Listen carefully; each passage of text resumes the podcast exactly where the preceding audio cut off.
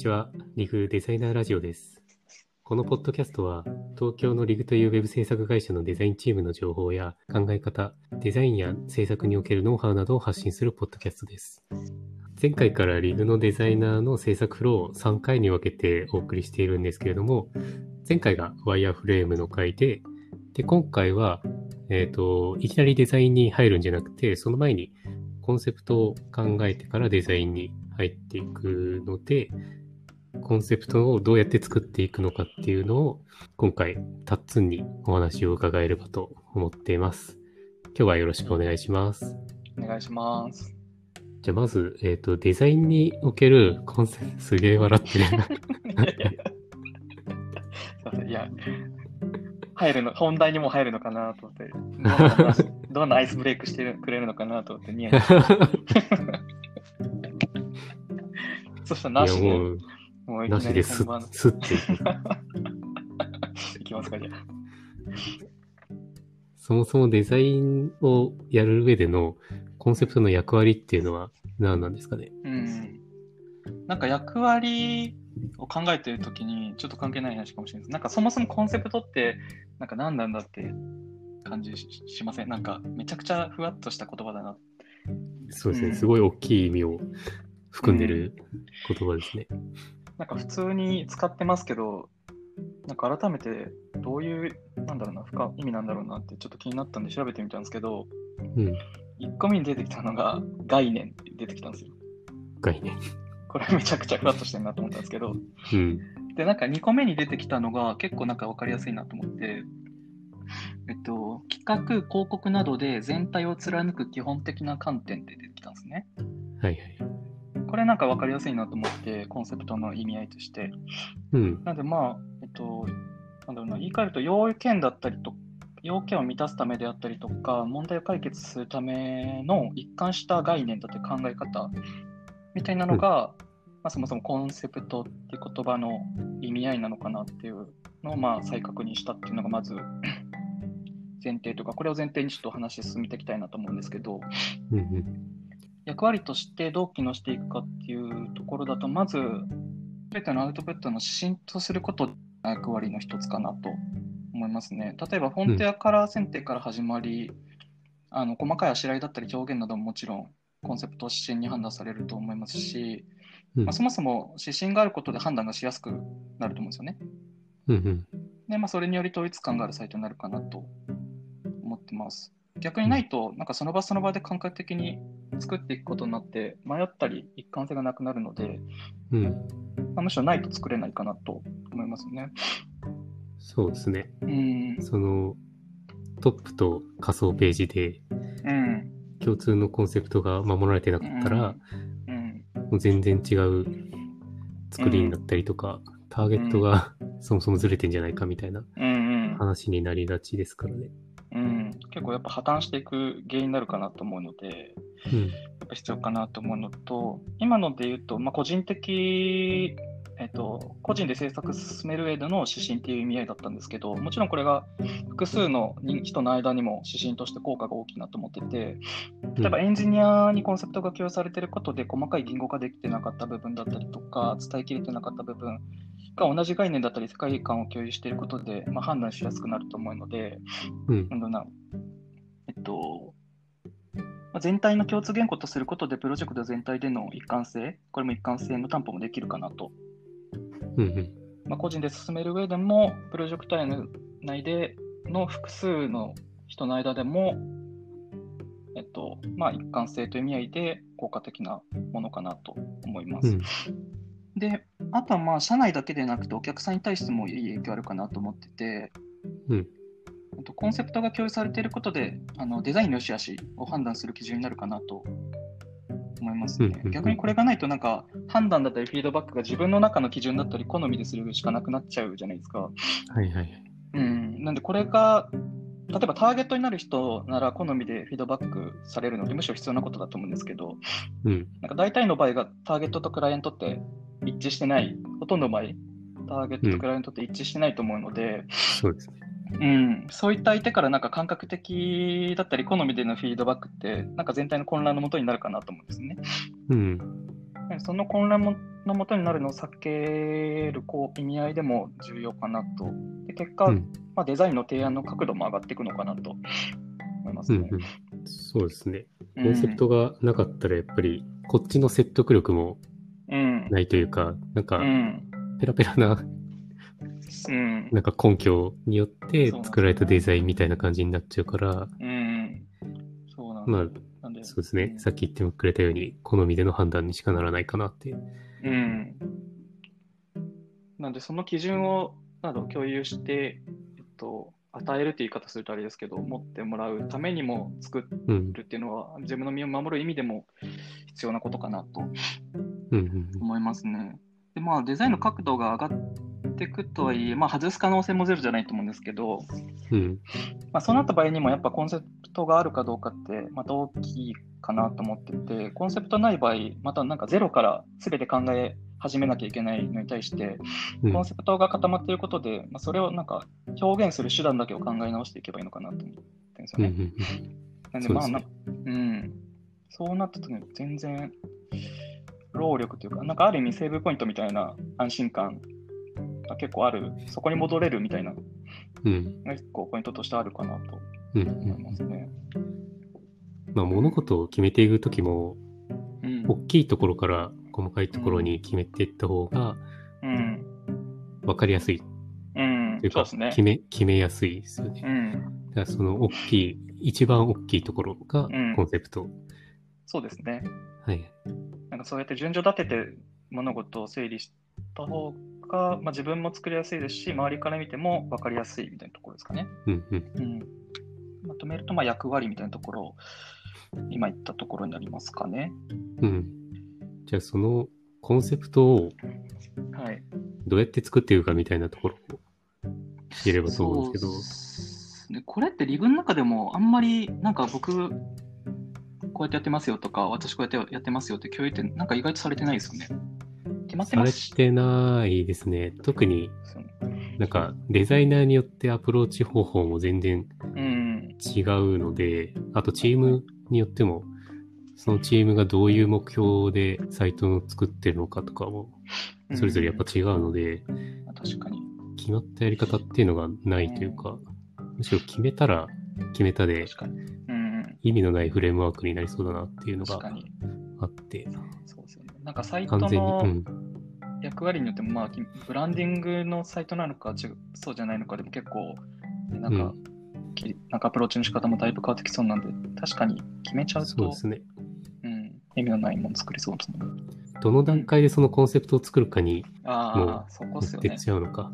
うんワイヤーの後にこの話をしてるけど、うんうんワイヤーの前に作ることだって全然あるし、そうっすね。まさになんかそこ結構大事かなと思って作っていく上で、うん、今皆さん言ったように、なんか全体のプロジェクトの、えっと、コンセプトなのか、デザインする上での指標とすべき指針となるデザインの要件を満たすための指標なあのコンセプトなのかで、なんか考え方違うかなと思ってて、うん、で、なんか、例えば、えっと、あ、で、今回で言うと、プロジェクト全体の、えっと、コンセプトっていうよりも、それが、え要件が決まって、ワイヤー書かれて、で、デザインする段階で決めるコンセプト、なんかデザインコンセプトを作る上での、なんか手順みたいなのに絞って説明した方が分かりやすいかなと思うので、ちょっとそれで進めたいなと思うんですけど、無限に話広がっちゃうからね。そうですね。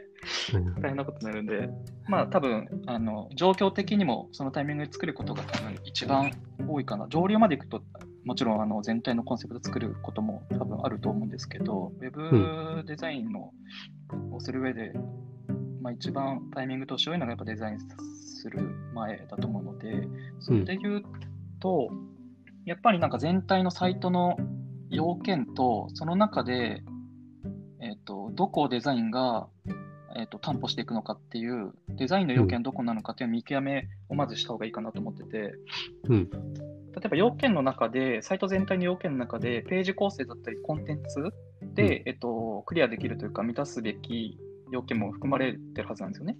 うん、なんで、それを、まあ、ページ構成やコンテンツでどこを担保して、じゃあ、ビジュアルというかデザインで、どこを、全体のどこを担保していくのかうん、って部分を切り分けて整理して、そこに対して満たせるような考え方や概念、コンセプトっていうものを作っていく考え方がまず整理、そこを整理するっていうのが最初に大事かなと思いますね。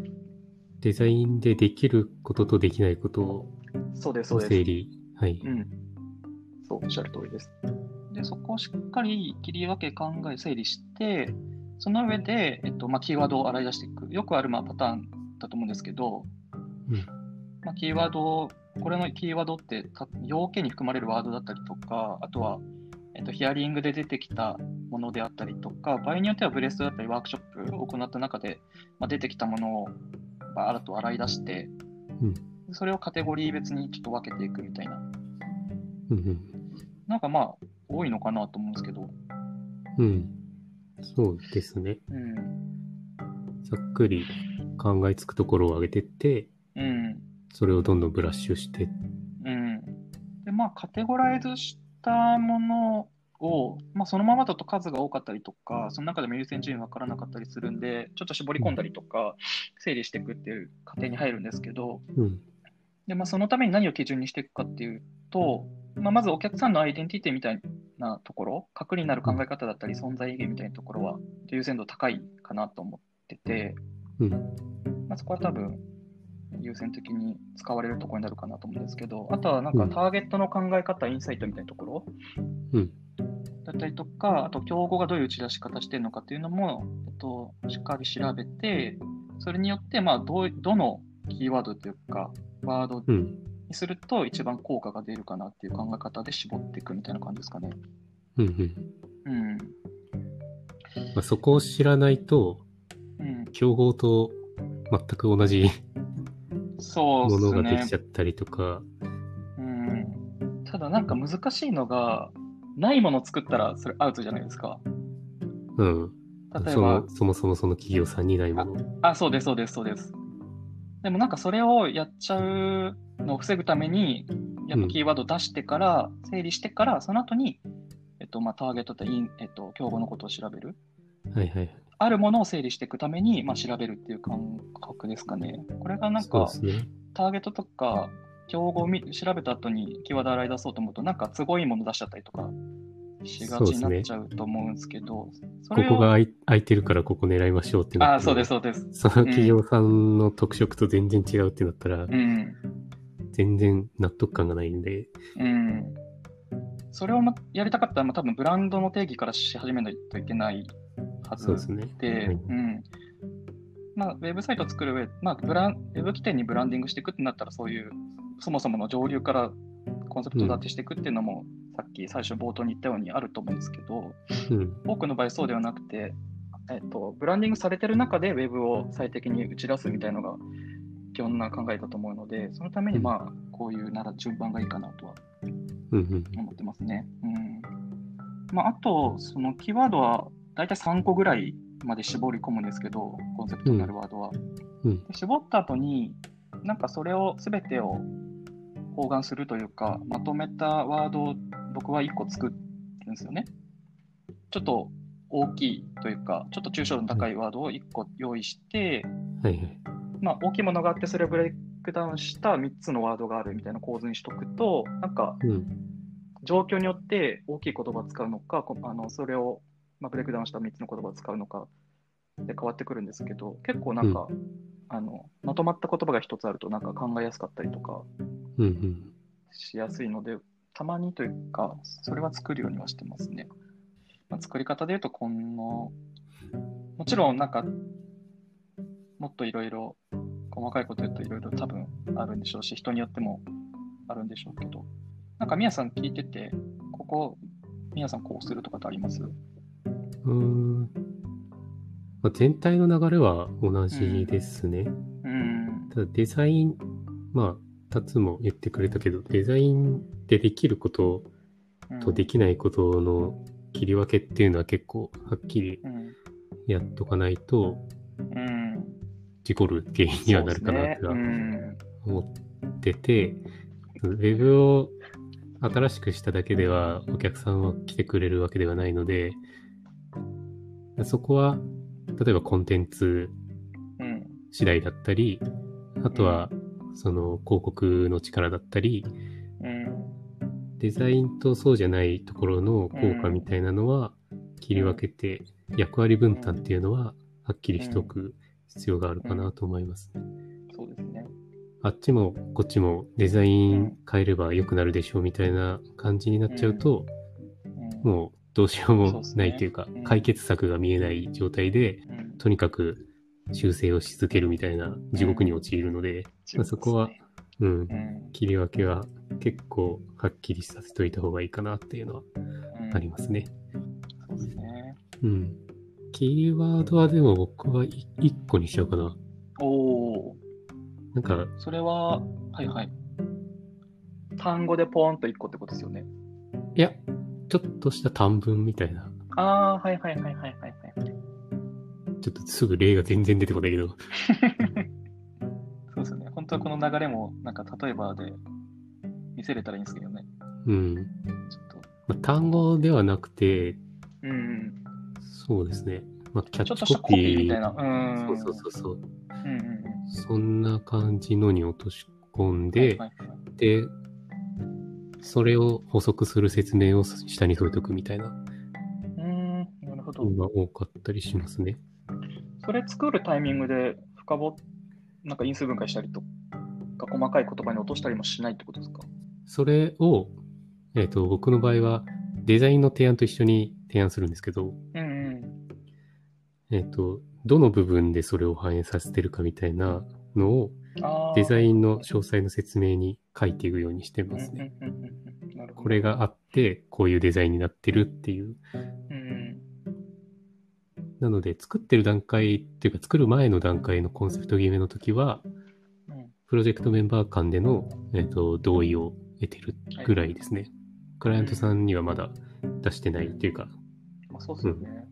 うんワークショップなんかやったら、そのまとめかなんかにそれっぽいのをちょっと入れたりもしたりはするけど、案件によるんですけど、コンセプトの提案一回挟めた方がよよくないですか？それはねそう、それはそう。絶対やった方がいいですもんね。うん。これなんか案件によってバラバラだったりするんですよね。案なんかコンセプトの提案からやる場合と、なんか提案のタイミングで一緒にドンで説得材料のために出すみたいな作り方もするじゃないですか。うん。まあ、自分の中の指標と社内の、えっと、まあ、合意を得るための指標だったりとかすると思うんですけど、うん。なんかお客さんの合意を得ないまま作り始めて、説得のためにタイミングで出すっていうのも結構ありますので。そうだね。スケジュール感にかなりよるうんまあそうですよね。お客さんとの間で割りかし握れてるのであれば、うん。デザインの段階で一緒に出し、確認のために出してるような感じですかね。うんうんうんうん確かに確かに。まあそれはありますね。で、僕らも手探りで、お客さん自体もまだ全然決めかねてるというか、うん。お客さん自体も見えてないっていう状態になった場合は、うん。コンセプト自体の提案を挟んだ方が絶対いいですね。うん。そもそもちょっと違和感ありますって言われたら、デザインからうん変えなきゃいけないんで、そうですね。絶対的にその真ん中にコンセプトの提案が挟めるんであれば、うん。そっちの方が全然あそうですよね。いいと思います。なんかあと、制作会社さんによっては、デザイナーヒアリング行かないみたいなところもあるんですかね。うんまあないのかな。ありますよね、多分。うーん、そうですね。大きい会社さんとか、老舗の会社さんとかだと営業の方がいて、うん。その方がクライアントさんとやり取りをするうん。っていうのは、まだちょいちょい見たりはしますね。なんかその中だとコンセプトなんか作りづらいよなって結構思ったりするんですよね。作るにしても材料が足りなかったりとかってあるじゃないですか、結構。うん。基本、でまあ伝言ゲームになりそうなので、ん。ちょっとやりづらそうですね。なんでまあ最低限、もちろんデザイナーがヒアリングできる状況に帰ってもらうっていうのが一番いい気がするんですけれど、まあ、最低限なんかヒアリングシートみたいな、デザイン観点のヒアリングシートみたいに作って、なんか渡しとくだけでも結構解決できるかな、最低限。そうですね。。うん。まあ時代的にも、その、モニター越しで会話する機会っていうのが圧倒的に増えたので、はいはい、はい。参加はしやすいとは思うんですよね。確かにそうですね。うん。その温度感だったり、その場でしか感じられないものとかあったりしますよね。言葉の端々からなんか向こうの言いたいことを汲み取ったりとか、うん。なんか言ったことが全てじゃないですもんね。そうそうそう。議事録からだと読み取れないことが結構大きいから、そうっすね。特に社長さんの話とかだと絶対聞いといた方がいいと思いますね。うん。なのでまあ、そういう方は、なんか体制から変えてもらえるとって感じですね。結構大きい、大きい要望だったね。でも、絶対そっちの方がいい。まあでもそうなってる必要があると思いますけどね。うん。作りづらいもんはい。